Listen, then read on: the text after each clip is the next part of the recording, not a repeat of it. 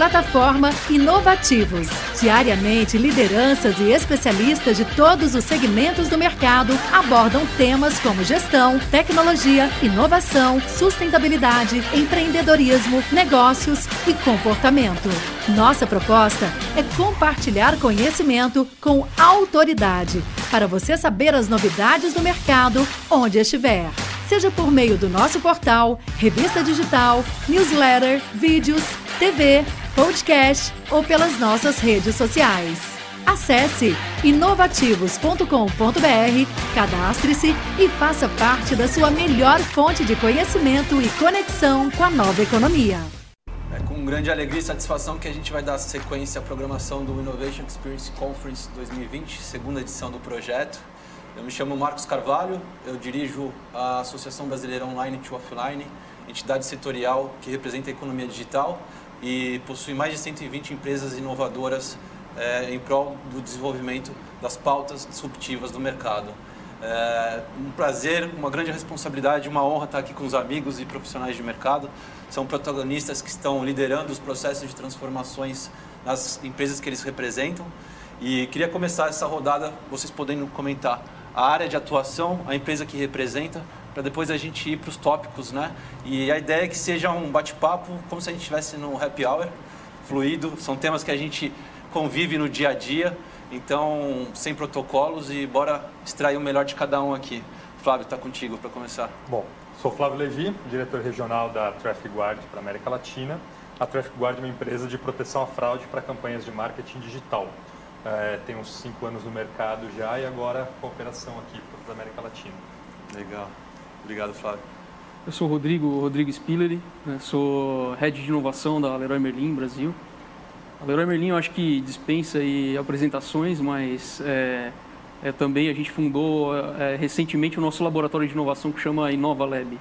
Né? Então a gente fundou ele esse ano, né? e, e onde a gente estuda desde mudanças comportamentais, inovação aberta, é, inovação interna dentro da empresa, cultura de inovação né, e, e, e, presta serviço interno e externamente né, para as áreas. Então a gente é, cuida de, de, de, toda a parte de é, cultura, de design thinking, de, de presta serviço em geral para a nossa área, para todas as áreas da empresa. Legal. Olha para a cadeia de valor também?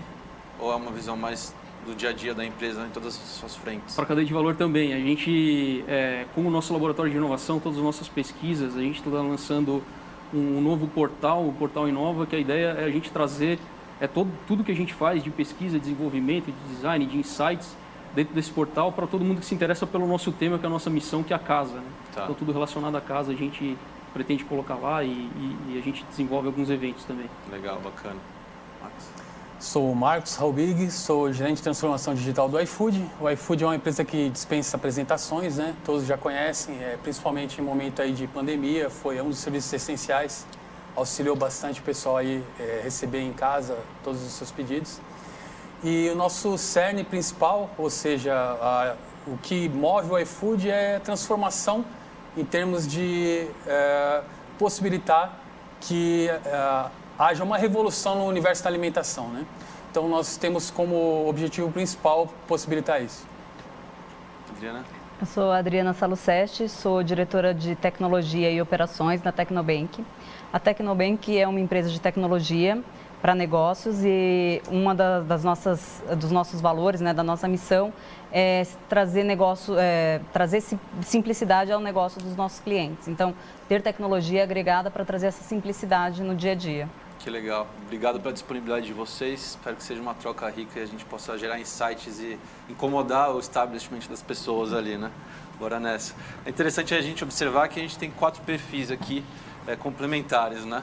É, temos duas empresas facilitadoras que a transformação digital e a inovação ocorram com as suas soluções tecnológicas e duas empresas que são usuárias dessas soluções querem agregar inovação para entregar um serviço, um produto melhor para os seus consumidores. Né? Então, o caso da Traffic Guard, que, uma, que o Flávio acabou de explicar um pouco, a Adriana também com todas as soluções da Tecnobank e o Rodrigo, que é uma grande corporação multinacional surgiu num contexto tradicional e vem se transformando para acompanhar essas mudanças que têm ocorrido na contemporaneidade. Né?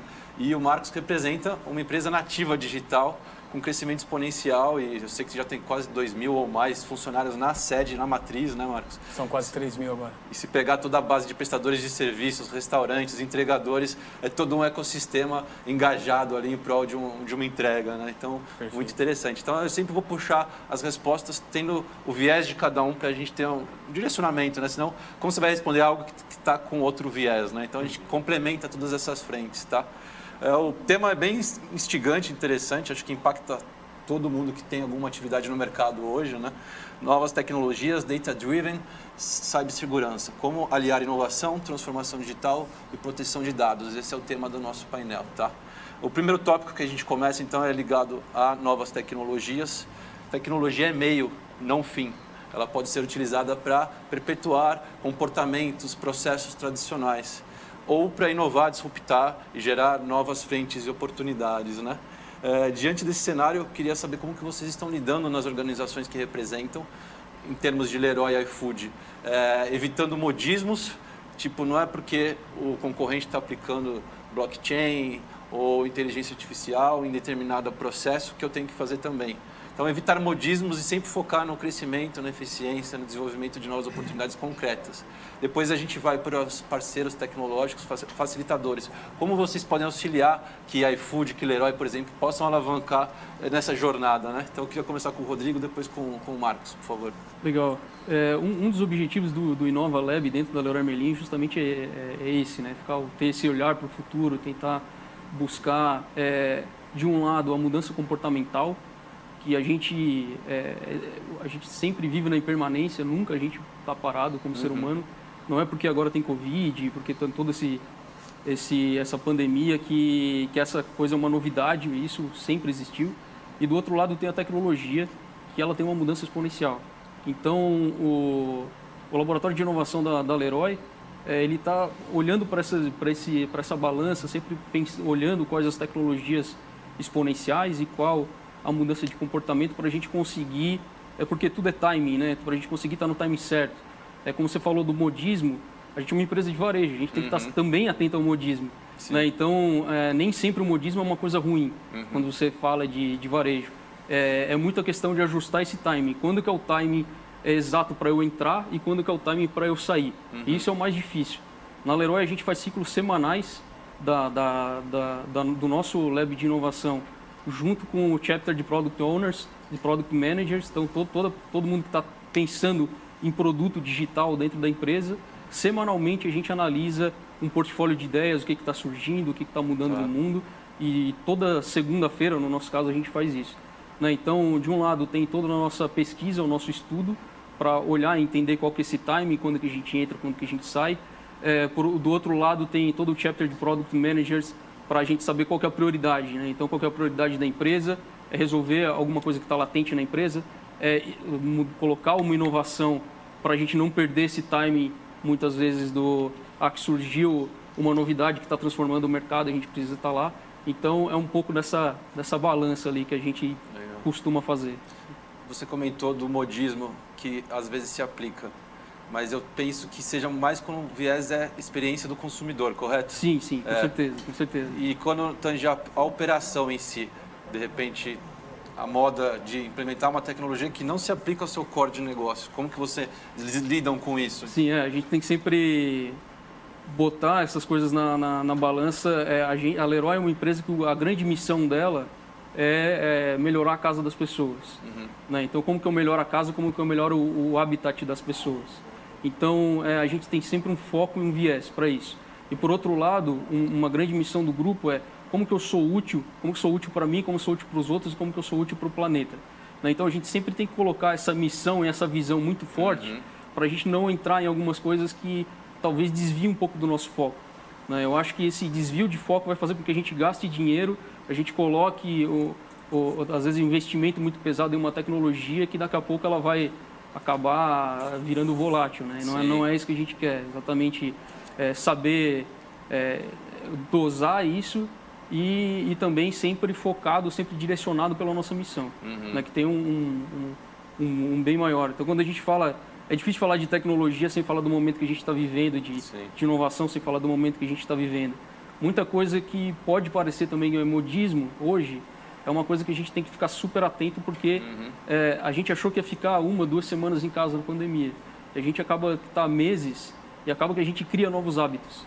Né? Então, às vezes você vê, ah, não vou entrar nisso porque é uma moda agora ou porque ah, tem esse período de pandemia que vai ser um período passageiro, mas a gente acaba mudando os nossos conceitos. Hoje, antes pouca gente tinha é, home office, hoje todo mundo tem home office. Você uma fazia né? exatamente faz exercício em casa. Isso é uma coisa que depois de, de 10 semanas, por exemplo, é uma coisa que ela, ela fixa. Você vira um hábito seu. Uhum.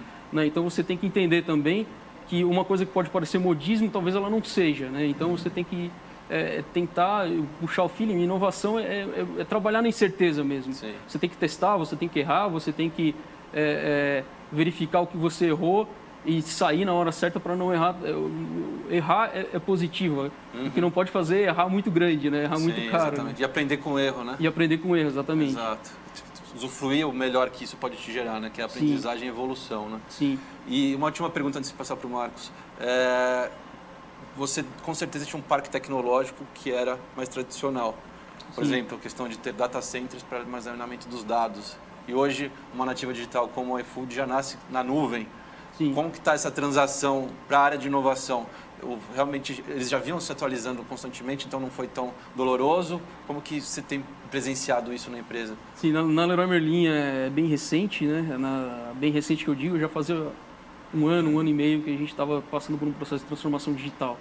Né, em comparação com os 20 anos de empresa aqui no Brasil. Né? Uhum. Então, uma empresa que já é centenária globalmente, 20 anos de Brasil, é natural que uma empresa centenária também passa um pouco de cultura aqui para a gente.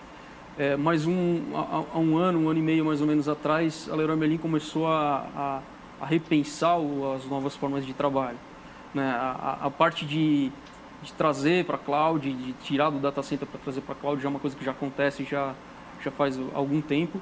Mas a gente trabalhar de, de forma ágil, de ter agilidade, de trabalhar em squad, isso é uma coisa nova, mas a gente já estava é, começando devagar. O que aconteceu Sim. é que quando entrou a pandemia, foi todo mundo para casa no home office, a gente não teve um impacto tão grande quanto outras empresas que não se digitalizaram antes, uhum. né? mas a gente teve um impacto é, positivo de acelerar as coisas. Né? Então, e, e, é muito engraçado que quando a gente veio para o home office, é, a gente se adaptou muito rápido, talvez pelo, pelo momento e pela todo mundo estava nessa sintonia de adaptação. Uhum. É, a gente teve uma adaptação super rápida para o home office pra, e, e para as metodologias ágil, para o ágil em geral. E a, a, gente teve um ganho de produtividade muito alto. Né? Então a gente sentiu é, no começo uma certa ansiedade, mas o impacto positivo veio logo na sequência. Assim. Então foi algo que, que a gente conseguiu se adaptar muito, muito bem. Assim. Uhum a mudança geralmente vem pelo amor ou pela dor. Né? Exatamente. Né? Como vocês já tinham compreendido essa importância, Sim, uma jornada que seria 5 ou 10 anos foi para 5 ou 10 semanas no Exato, máximo. Exatamente, né? É um contexto que é mude ou morra. Né? Exatamente. Né? Muito legal.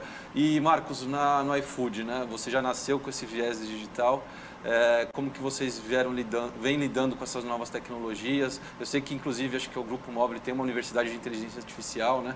Com, comenta um pouco todos esses movimentos internamente, então, para gente. Bacana. Então, assim, é, como você disse, é uma empresa que já nasceu digital, então tem como cerne ali da cultura essa parte da inovação, do empreendedorismo, foco em resultados, excelência operacional, né? Então, isso tem é, colaborado para que a gente é, digamos, navegue bem por essas águas aí que estão se passando da pandemia, né? Uhum. É, em se falando de parceiros restaurantes, por exemplo, é, houve um aumento aí em torno de 44%, né, desde o início da pandemia, em número de, de parceiros aí de restaurantes de pequeno e médio estabelecimento tá. que passaram a nos atender aí, atender ao público em geral através da plataforma do iFood, né? Uhum. E isso foi é, propiciado principalmente por o apoio que o iFood vem, da, vem dando também, né? No que tange a treinamento, né, a qualificação, inclusive a iniciativas que é, proporcionaram que esses estabelecimentos viessem a trabalhar em, em conjunto conosco para atender a demanda que tem sido crescente. Né? Uhum. Então, se é, posso citar algumas, né? por exemplo, o Ecomanda é uma empresa que foi adquirida recentemente, tá? e o objetivo dessa empresa é proporcionar a esses parceiros, é, na linha ali de atendimento a cliente, dos restaurantes, digamos assim, que é, tenham uma ferramenta de gestão empresarial para que possam atender com mais é, eficiência e eficácia aos seus clientes. Né? Uma outra iniciativa é propiciar, é, uma outra chamada Na Mesa, tá? é, proporcionou a esses estabelecimentos a disponibilização de QR Codes para que o cliente possa sentar ali na mesa e fazer o pedido, é, posicionando a câmera do celular ali para o QR Code e já fazer o pedido diretamente à cozinha, né? Uhum. Então diminui a frição, né? E a necessidade de um contato com um garçom, algo assim. Então são algumas iniciativas aí que têm nos auxiliado, né? É, em termos de uh, propiciar que o parceiro, o parceiro restaurante consiga é, atender essa demanda, né? Sim. É, em se falando de parceiros entregadores, né, a gente vê que isso é, ocasionou uma a pandemia em si ocasionou a perda de emprego, né, de várias pessoas aí que estavam no mercado mais formal e que tiveram como alternativa aí partir para o mercado de, de economia digital, né? Como o iFood, como outras plataformas, inclusive Uber e assim por diante, né? Uhum. Então a gente teve um aumento significativo, né, de pessoas que buscaram essa opção para ter ali a renda das suas famílias. E a gente tem atendido a esses parceiros de maneira a proporcionar a eles é, um, uh, máscara, é, álcool em gel, os protocolos, todos os protocolos necessários para atendimento, inclusive é, no caso de parceiros que entregadores que tiveram problema realmente de ficar é, de terem contraído o Covid, tiveram toda a assistência também Sim. necessária, né? Então toda toda a operação da iFood tem sido pensada é, focando na, na, necessidade de todas as pontas, né? Não só do parceiro restaurante, como o entregador e também o funcionário, né? O Sim. food lover. Se a gente pegar no período mais intenso de quarentena, o delivery seria até um serviço essencial, né? Porque Exato. permitiu que as pessoas ficassem no conforto de suas casas e não se colocassem em risco hum. e continuassem suprindo suas necessidades, né? Foi um trabalho fantástico.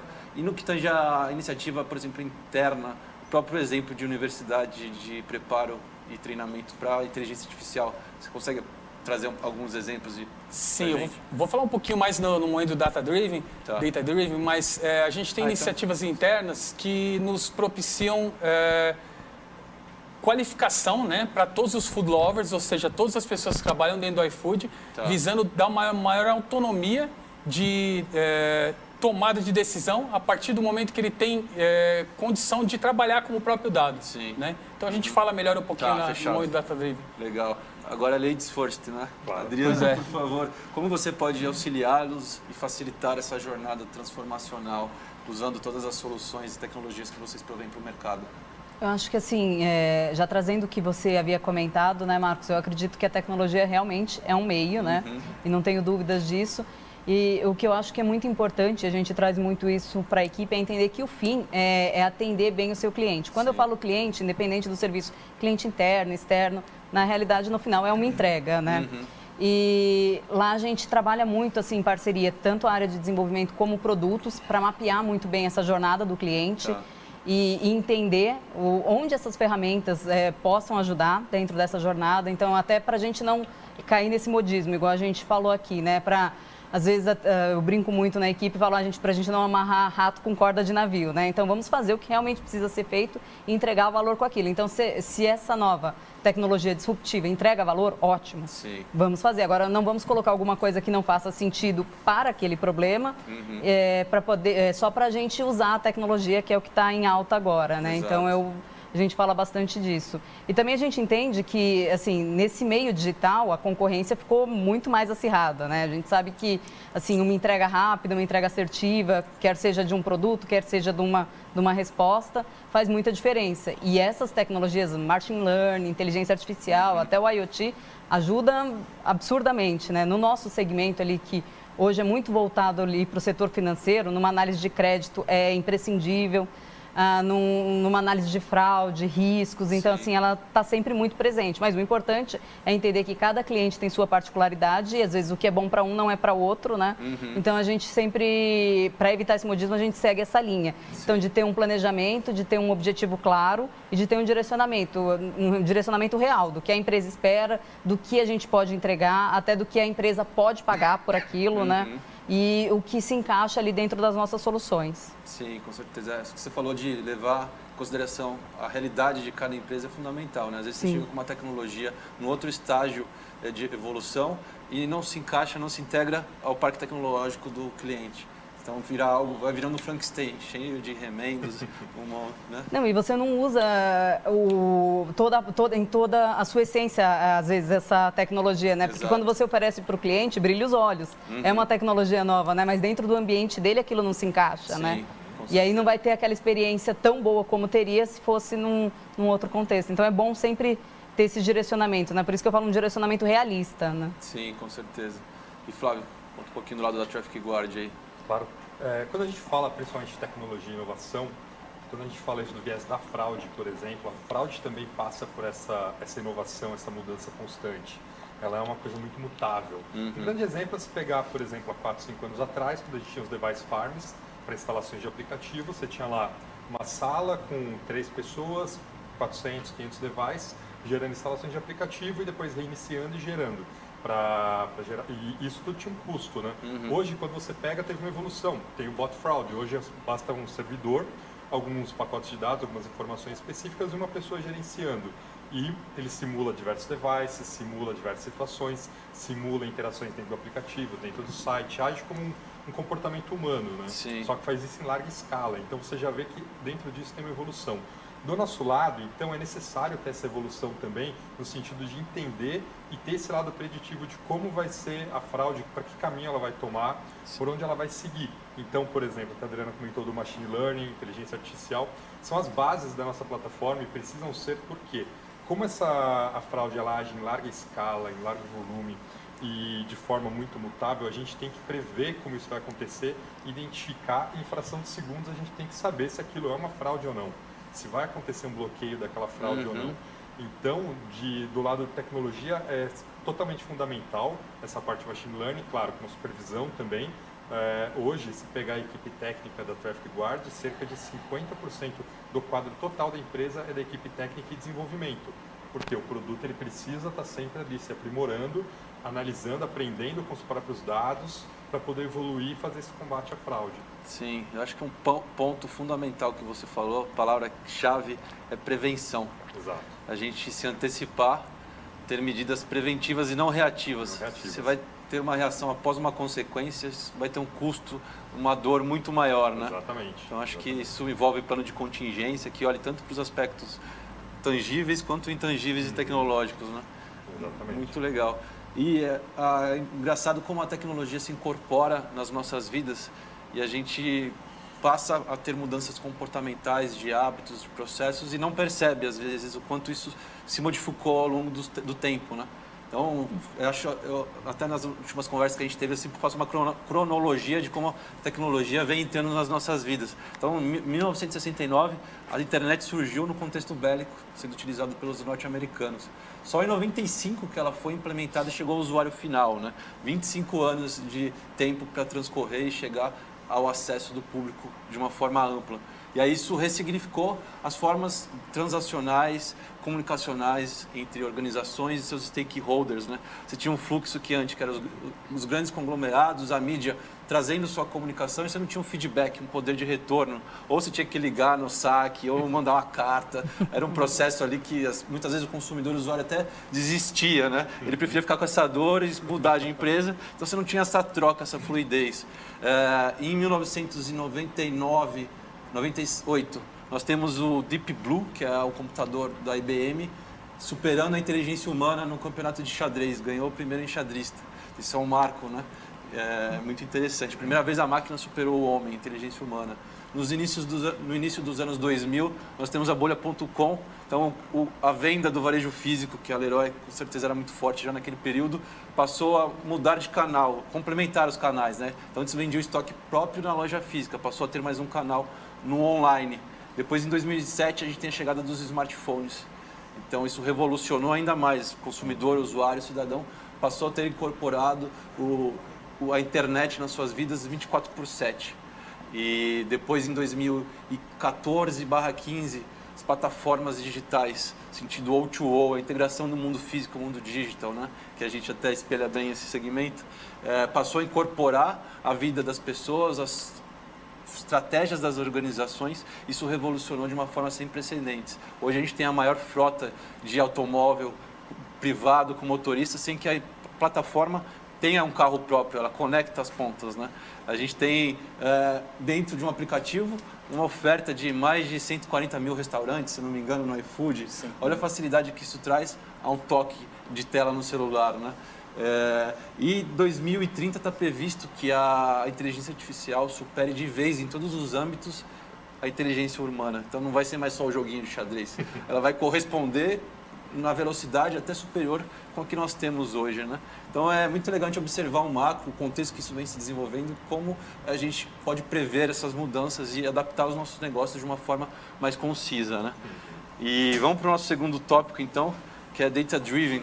É, então tem até uma frase famosa que com certeza vocês já leram, que é a data is the new oil, né? o novo petróleo. Então é a uhum. nova moeda de troca e relevância em todos os âmbitos da vida. E eu estava lendo há pouco antes de entrar aqui, acho que a gente tem 22 milhões de tera, terabytes gerados diariamente. Olha o volume, é uma avalanche de informação. E você acumular dados, mas não ter inteligência, isso não serve para nada. E você vai ter custo para manter um monte de lixos digitais, vamos assim dizer. Então tem os dados estruturados e os não estruturados. É, tem uma pesquisa de 2018 que ela ouviu 245 empresas e apenas 31% delas extraía os dados do cliente e usufruía isso para melhoria de atendimento. 31%, é um número baixíssimo se a gente pensar ainda em 2018. Né? É, então, indo para a ótica das empresas usuárias de tecnologia que atendem o consumidor final, é, Leroy e iFood, quais as práticas que vocês adotam para utilizar essa avalanche de dados com inteligência em prol do desenvolvimento do negócio? Começar hum. contigo, Rodrigo. Pode ser. Bom, primeiro você, você pontuou muito bem, né? A gente está agora num momento onde a gente tem uma realidade mista, né? É uhum. Uma coisa que não é, não é mais nem híbrida, já Exato. é uma coisa já, que já fundiu. Então você não fala mais online e offline. Se você fala de canal, uhum. você já está já tá atrasado, já está desatualizado, porque não faz muito sentido canal. Eu quero aquilo que me dê a, a maior relevância para aquilo que eu quero. Né? E, e, a gente meio que inverteu essa cadeia. Né? Então, antigamente, as, as marcas, as indústrias, elas criavam a, a uma oferta, criavam uma expectativa e, e, e, você, no final, ali com o varejo, depois pegava essa demanda e, distribuía e você consumia aquilo. Agora, ao contrário, né? A gente está criando essa demanda uhum. muito mais rápido do que, do que nunca e, e, e, essa demanda ela precisa ser suprida. Então, a marca lá no final, para que ela tenha, né, que ela consiga ter um resultado de marca positivo, ela precisa fazer coisas que as pessoas querem.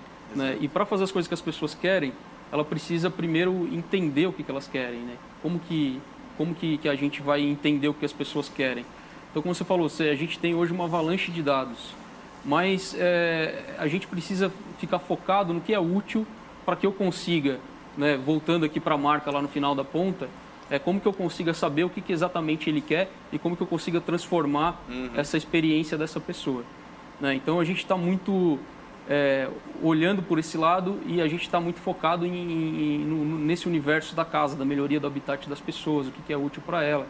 Hoje a gente está olhando muito forte para pro, pro, a parte de sharing everywhere, né? então todo mundo quer compartilhar coisas, né? não existe, é, apesar de, de, depois a gente vai falar um pouco de, sobre segurança de dados e tudo mais, mas apesar de tudo isso, é, tem de um lado o consumidor ele quer privacidade, mas ele quer essa experiência, ele quer ter tudo compartilhado. Uhum. Hoje é possível você chegar e alugar qualquer lugar do, do planeta e montar a sua casa com o seu home office, com os canais que você assiste no, na, na, na TV, com as suas preferências no celular, na TV, no, em casa, em qualquer lugar. Né? Então você consegue, com essa realidade mista, montar seu habitat. E aí a gente começa a pensar o que, que é o que, que é a casa, né? O que Sim. que essa casa né? exatamente começa a ressignificar a casa. Será que é o, o aquele o meu CEP, né? Aquele endereço físico que eu tô ou a, a minha casa eu consigo levar ela para qualquer lugar. Uhum. Eu acho que esse é o, é o, grande nosso objetivo de trazer, voltando ali para a fala que eu já trouxe, de trazer utilidade real. Né? É, se você pega uma avalanche de dados, é, todo mundo tem essa tendência, né? as empresas têm essa tendência, pô, vou capturar dado e tal, só que se você não, não utiliza esse dado de forma correta, não faz sentido. E você é, não simplesmente você, porque o mundo mudou, você não está mais é, utilizando esse dado para fazer uma, uma comunicação em massa uhum. e, e, e, tentar jogar num pipeline gigante para atingir um, um, um, pessoal menor. Né? Então você tem que usar esse dado de uma forma muito mais inteligente é, e, e, que as pessoas é, é, entreguem esse dado para você se elas tiverem algo em troca. Uhum. Né? Então não faz muito sentido é, eu pegar um monte de dados dessa pessoa se eu não tiver é, trazendo alguma coisa de volta para ela, porque eu estou, na verdade, gerando custo para a minha empresa, gerando um desconforto para o meu cliente e eu vou prejudicar a imagem de marca. Né? Então, Sim. tem muito essa, essa relação. Achei bem interessante o que você trouxe, que representa a mudança comportamental, social, ressignificada. A gente tinha uma sociedade de posse, né? acumular bens. Hoje, para comprar um carro, você tem um contrato, tem que reconhecer firma. E você vê já os uhum. jovens nem tirando carteira de motorista, pensando somente na locomoção compartilhada, né? Então a gente está vivendo uma, um novo contexto, uma nova realidade proporcionado pela tecnologia, pela inovação. Exatamente. Então é muito interessante. Bora, Marcos. É, esse ponto que o Rodrigo mencionou é bem interessante, realmente, inclusive no que tange aí a privacidade de dados, né? É, principalmente na questão ali do consentimento do usuário, né? Uhum. Nos permitir utilizar os dados dele com uma finalidade específica. Ou seja, a gente tem que utilizar os dados somente para que nos propomos a utilizá-los. Isso aí é bem efetivo no iFood. Nós é, nos propomos sempre a, a, utilizar os dados do cliente para, no final das contas, melhorar a, a experiência né, de entrega do, do usuário ali final. Então, o que acontece? A gente tem modelos de machine learning que são utilizados, tá? É, são treinados ali numa instância da Amazon e o deploy para produção também é feito é, numa instância Amazon. Então a gente tem a flexibilidade através disso é, de ter a escalabilidade, né? Em, de, em determinada é, época do ano em que existe uma maior demanda, a gente consegue é, dimensionar é, a utilização de processamento de acordo com a necessidade. E no final das contas, qual que é o objetivo final? É propiciar, proporcionar ao cliente final uma experiência em termos de tempo de entrega, né? melhoria de tempo de entrega, é, efetivamente também de é, algoritmos que possam sugerir a ele é, pratos complementares ou é, que tenham relação aos pratos que ele geralmente pede, né? Então a experiência de machine learning é, e de data é focada nesse sentido, né? Uhum. E como é que a gente faz, é, o, inclusive que o Marcos já havia citado, a gente tem uma Data Academy que é, tem como objetivo é, que todos os food lovers, ou seja, pessoas que trabalham dentro do iFood, tenham acesso ao treinamento de SQL, tá? Então, cada um consegue montar a sua query ali e fazer as buscas que propiciam a ele é, ter a informação ali em mãos para tomar decisão ou para ter insights que possam trazer novas ideias e assim por diante, né? Então, essa é a abordagem que nós utilizamos. Que legal, bacana. Obrigado. Adriana, estou do lado de vocês aí para facilitar isso tudo. Bom, eu acho que assim, uma das coisas... É muito relevante, né, é o como você obtém esses dados, né? Então, a, até para você conseguir obter os dados com, com sucesso e, e, ter os dados que você precisa, então você tem que ter uma experiência boa para o cliente. Uhum. A gente já sabe que, assim, se ele ficar mais de três segundos ali para poder conseguir passar um dado, ele desiste e sai da tela. Isso Sim. já é conhecido, né? Então, eu acho que esse é um dos pilares quando a gente fala de data drive, né? A driven. É, uma outra coisa que eu acho que é muito relevante também é a valoração desses dados, né? Então, eu estou obtendo esses dados e eu estou armazenando ele, para que, que eu vou usar ele? Qual o valor que ele tem para mim, né? Uhum. Até porque se a gente pensar em LGPD, tem aquele conceito da minimização também, né? Exato. Eu ter os dados para o que realmente eu vou usar. Então, eu vou assumir um risco de manter alguns dados que para mim que não tem valor e eu também não enxergo um valor futuro para eles e assumir esse risco com Sim. eles na minha base sem necessidade então, assim, a gente pensa muito nisso, então esse conceito da minimização, o privacy by design, então quando a gente pensa em um produto, já pensa na privacidade, então os dados tá. que eu vou usar, como eu vou armazenar, isso é muito pensado dentro da Tecnobank, assim, é um, uma das preocupações número um, essa, uhum. essa questão da privacidade dos dados. Uh, e eu acho que também um, um, outro ponto é a conscientização das pessoas que têm acesso a esses dados, né? E, e, a gente ter uma segregação também de quem pode consultar e o que pode consultar, né? Então lá a gente, isso é muito segregado entre departamentos, entre áreas que desenvolvem produtos, justamente porque um dos pontos de exposição muito importantes são as pessoas, né? A gente Sim. procura sempre dar treinamento, fazer uma conscientização, todos eles passam por uma conscientização quanto ao LGPD. Tá. Então, em todas as áreas, não só a tecnologia. Então, isso é, é alguma coisa muito pensada lá dentro da, da Tecnobank e, e, e, também que a gente difunde para os nossos clientes também. Isso é, é muito difundido. Ah, você vai precisar desses dados, para que, que você vai precisar, ah. onde que você vai usar, o que, que você vai construir, ou até quando estamos construindo uma solução para ele também, a gente ajuda com todos esses questionamentos. Ah, que legal. É, a empresa passou anos, décadas acumulando dados e se ela manter isso de uma forma inadequada, ela está se expondo a riscos, né?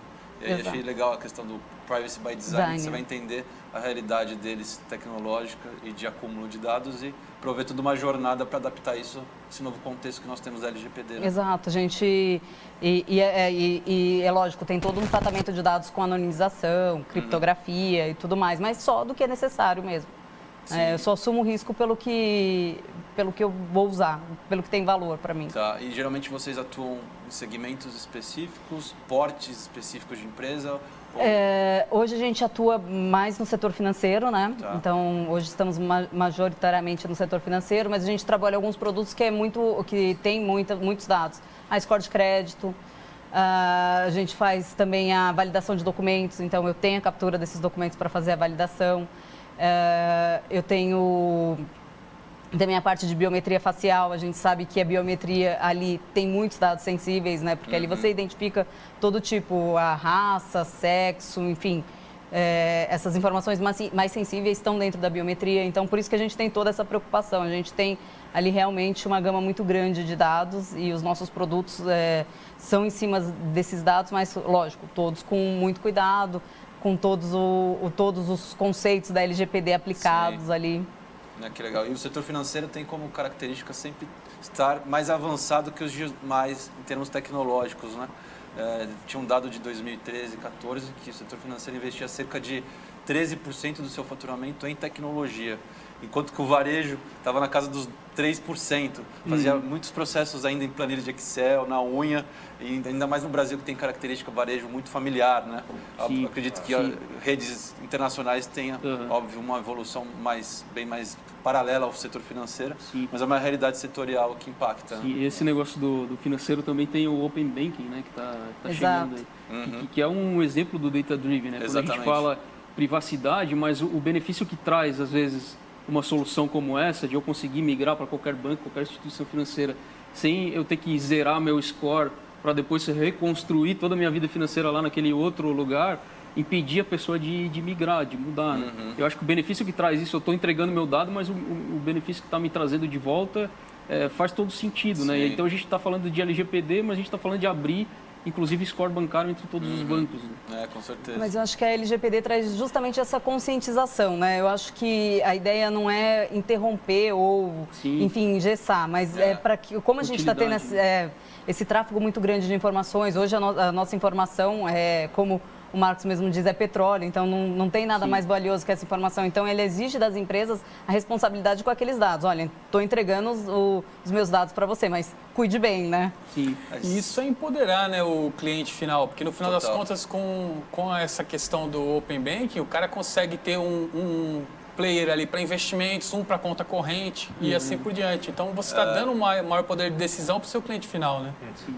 Você é como temos a portabilidade do número telefônico, né? Você Sim, pode escolher a, a, operadora mais adequada às suas necessidades. Hoje você pega esses dados transacionais que você tem de histórico de cartão de crédito ou na sua conta corrente e vincula ela à entidade financeira que é melhor lhe atender, né? Sim. Então, empoderar 100% o consumidor, o usuário. E, e, se a gente pensar, a gente vivia uma anarquia dos dados antes, né? É, as empresas coletavam dados seus diários e faziam o uso que elas queriam, não tinha transparência nenhuma. A gente, a gente, óbvio que uma nova lei, uma nova fiscalização, a gente tem um receio geralmente, mas para as relações digitais eu acho que está trazendo mais transparência, né? Sim. Tem que ver como esses reguladores vão trabalhar, se é realmente em prol do desenvolvimento do mercado ou se vai estar enviesado e de repente muito visando as multas milionárias sem a conscientização que é fundamental. Né? É, se a gente olhar o marco civil lá da internet, algumas coisas eram até mais rígidas, né? É porque não, não se aplicava uma uhum. multa efetivamente, não tinha um órgão que era responsável por fazer essa fiscalização, uhum. né? Mas Sim. já se, existia, só não tinha o, aquela figura para regulamentar, né? Então Sim. eu acho que uh, esse conceito da LGPD ele trouxe bastante espaço e trouxe também bastante responsabilidade. Uhum. Eu Acho que tem mais é, lados bons. É, do com que... certeza. E quando a gente está falando de data-driven, dados, experiência do usuário nos aplicativos, isso leva a todos os temas que a Traffic Guard trabalha, né? Performance do usuário para ter uma melhor adaptação das suas tecnologias e experiência ali no, no, aplicativo, a própria prevenção, a fraude, passar credibilidade para o cliente, sabendo que ele não vai sofrer uma tentativa de fraude transacional, seus dados roubados. Isso torna a organização é, com uma presença ilibada né, para os seus usuários. Como que, e vocês suportando todas essas frentes. Então, traz um, compartilha com a gente um pouco, Flávio. É, porque quando a gente fala principalmente do acúmulo de dados e, é, e da utilização, é até engraçado que tem aquele programa de TV dos acumuladores né, compulsivos que acumulam muitas coisas. Acho que a, as empresas não querem ser esses acumuladores compulsivos de dados. É, quando a gente fala de fraude, a gente aplica isso no formato de fraude, é, a gente vive num, numa região, quando a gente fala de América Latina, onde, por exemplo, falando de aplicativos, três de cada dez instalações de aplicativos geralmente são fraudulentas. Quando a gente fala de campanhas de marketing focadas ali no clique para trazer usuários, para trazer leads, quase metade dos cliques que acontecem não são feitos por pessoas, uhum. são feitos por máquinas. O que acontece? Você toma suas decisões baseadas nessas informações que você traz. Então, se você tem é, informações de usuários fraudulentes, de bots, é, de devices que não existem, você vai tomar suas decisões baseadas naqueles dados. Ou seja, você vai tomar decisões erradas. Você em algum momento Sim. pode achar por exemplo, os bots eles geram ações dentro do site, geram ações dentro do aplicativo. Aí você fala, pô, aqui está todo mundo adicionando itens aqui no carrinho e está abandonando o carrinho. Porque o bot foi lá, tentou fazer uma transação com cartão de crédito falso, não conseguiu, você acha que ah, o carrinho está sendo abandonado por uma razão X, toma uma decisão e pode piorar, de repente, a sua a usabilidade ali para os demais usuários. Então, no, no, papel de proteção à fraude, é justamente trazer essa base de dados mais limpa. É uhum. É você não ter usuários fraudulentos, é você não ter ações fraudulentas de bots dentro ali do, dos seus dados para não tomar decisões erradas. Né? Sim. E, e, até só complementando em relação até a experiência passada, quando você comentou de regulamentação, eu vim do mercado de VAS, né? eu trabalhava muito no mercado de VAS, que era aquele de conteúdos para celular. É, trabalhei na Gameloft na época que os jogos ainda eram jogos Java, os mais jovens talvez nem lembrem, mas a gente jogava naqueles uhum. celulares de teclado numérico. E eu lembro que eu peguei isso justamente na transação da, do momento onde o Vaz era uma terra de ninguém e passou por regulamentações para melhorar. Então você tinha empresas que de má fé cobravam mais de uma vez, cobravam assinaturas de SMS, você não conseguia cancelar aquela assinatura de SMS, você era cobrado por esse conteúdo várias vezes. E eu lembro que durante esse tempo eu vi a morte de algumas empresas que agiam nesse formato. Então, efetivamente funcionou. Eu acredito que quando a gente fala de LGPD e tudo mais, é, e GDPR fora do Brasil, CCPA, é uma regulamentação que vem para ficar e vai ajudar também. Uhum, com certeza. Agora a gente vai para o nosso terceiro tópico, que aí é mergulhando um pouco mais no cybersecurity ali. Uhum. E até a segurança sempre foi vista como custo, né? Uhum. Até que a empresa passasse por uma fraude, um roubo transacional, e aí reativamente ela passava a olhar isso como um core do negócio necessário. E se a gente pensar para a economia digital, é um dos alicerces principais para garantir o funcionamento de toda a interação entre consumidores, cadeia de valor e as empresas. E diante disso, também temos as fraudes internas que a Adriana comentou. A gente precisa de uma educação, conscientização, que às vezes um funcionário pode ser um ponto para vazar uma informação estratégica e aquilo resultar também numa fraude muito maior. Então eu queria saber de vocês como estão lidando na ótica interna, externa, no que tange a cibersegurança em todos os seus aspectos, né? É, na Leroy a gente está vendo isso como prioridade, né? Então, é, hoje, como eu comentei ali, a gente está trabalhando num formato de agilidade, transformação digital e a gente trabalha com priorização. Né? Tudo que tange a compliance, LGPD, cybersecurity é prioridade zero. Então a gente está olhando com muita calma e, e e, e, e, esse assunto de privacidade, né, principalmente agora liderado pela, pela LGPD, que, que a gente já, já vinha estudando ela um, um tempo atrás por causa da lei europeia, GDPR, né, e a gente já se adequava aqui no Brasil, já estava se adequando aqui no Brasil à lei europeia, porque nós somos uma empresa europeia. Tá. Né, então. Saíram na frente. A gente acabou começando um pouquinho antes e, e acho que isso é, é, é fundamental para tudo, desde para melhorar a experiência do usuário lá na ponta, né? Até para hoje a gente é uma empresa que não, não, não, é, não é uma tarefa simples. Né? A gente é uma, tem 20 anos de empresa, tem lojas espalhadas pelo Brasil inteiro, tem 10.200 funcionários. Só no Brasil? Só no Brasil. E aí você imagina é, 10.200 funcionários, é, para você controlar todo esse portfólio de dados, de captura de dados, que pode ser um, um, uma pessoa é, de uma loja que vai perguntar para o cliente, vai anotar e vai salvar na nossa nuvem. Uhum. Pode ser é, um sistema de, de, de, muitos anos atrás que ele já está descontinuado e está com um monte de dado lá e tem alguma falha de segurança.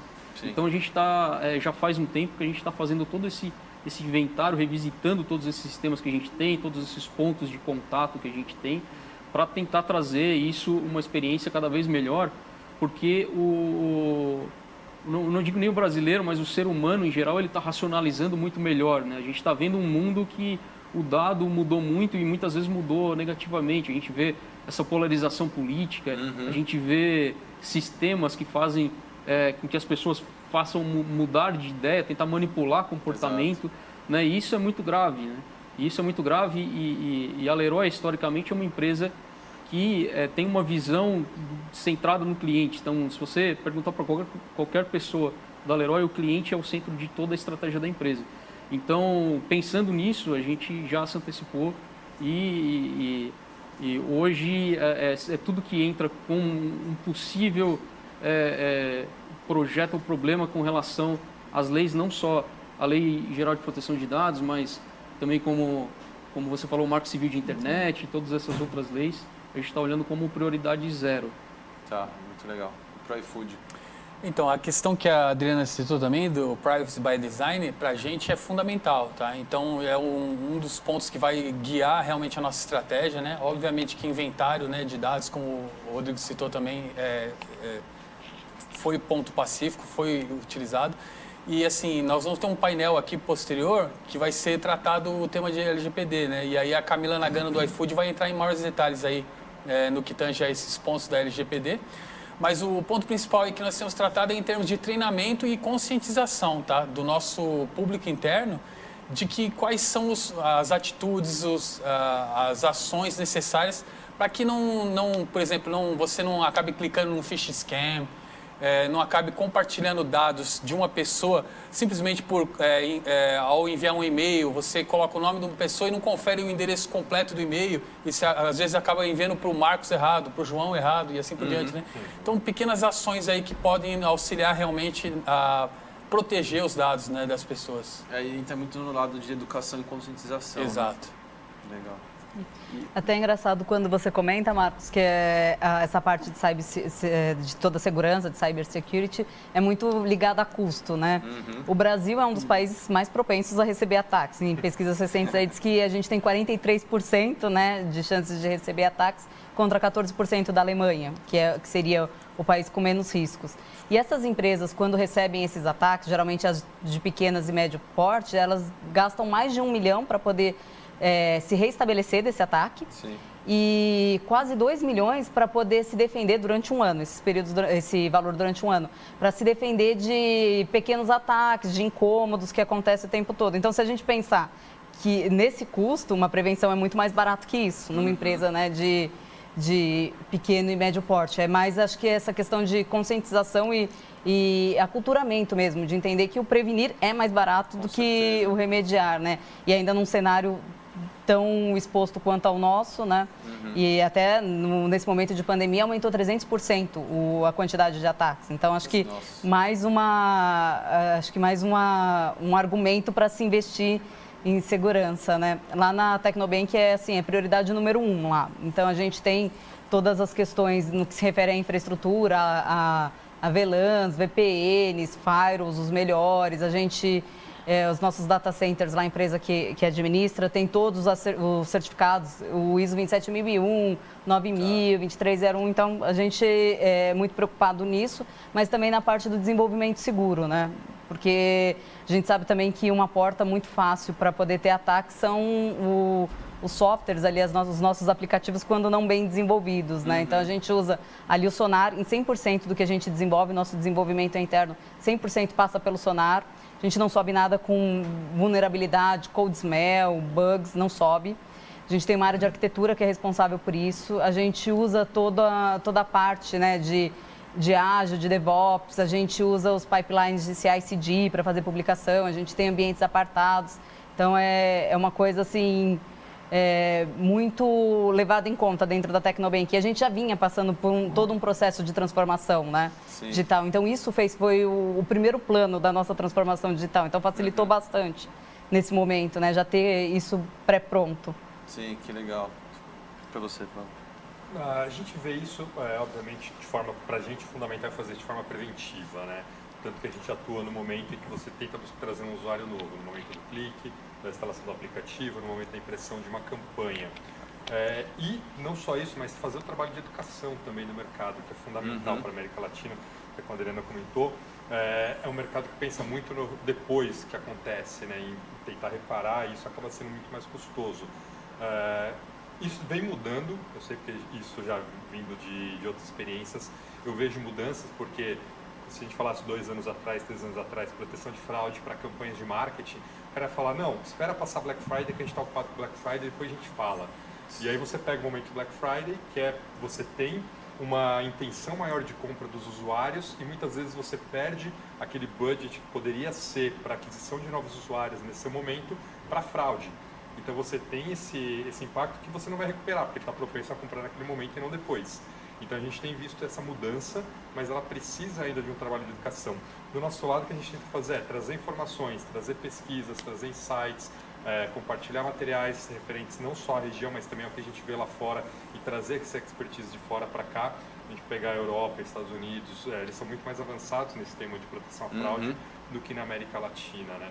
Por exemplo, que eu até comentei dos números de instalação de aplicativos, é, se você expandir isso para o México, por exemplo, lá é pior, para cada duas instalações uma é fraudulenta. Sim. Então ainda não tem esse, essa conscientização. Do nosso tá. lado, a gente tenta trazer justamente esse trabalho de conscientizar. Ah, que bacana. É, recebi um comando aqui do Oráculo que o nosso tempo esgotou. e longe de esgotar o assunto, a gente sabe que o tema que a gente tratou aqui se transforma diariamente. Né? A tecnologia que nós utilizamos hoje, amanhã pode se tornar obsoleta. A velocidade das coisas está cada vez mais exponencial, né? a curva de transformação. Então, deixo o convite para que estejamos juntos de novo, em breve, compartilhando conhecimento, atuando como rede, que, sem dúvida, a gente vai enfrentar essa crise que nós vivemos e ter uma retomada econômica muito mais ágil nesse contexto de conjunto e colaboração. Né? Muito obrigado pelo tempo de vocês. É, nos falamos novamente em breve, então, com certeza. E complementando o que o Marcos falou, nós teremos um painel sequencial aqui na programação de LGPD, todos os desafios para a implementação e adaptações necessárias. Então, convido a vocês que se interessaram pelo tema aqui debatido, que permaneçam no, na, na programação contínua aqui com a gente. Muito obrigado e até uma próxima. Plataforma Inovativos. Diariamente, lideranças e especialistas de todos os segmentos do mercado abordam temas como gestão, tecnologia, inovação, sustentabilidade, empreendedorismo, negócios e comportamento. Nossa proposta é compartilhar conhecimento com autoridade para você saber as novidades do mercado onde estiver seja por meio do nosso portal, revista digital, newsletter, vídeos, TV, podcast ou pelas nossas redes sociais. Acesse inovativos.com.br, cadastre-se e faça parte da sua melhor fonte de conhecimento e conexão com a nova economia.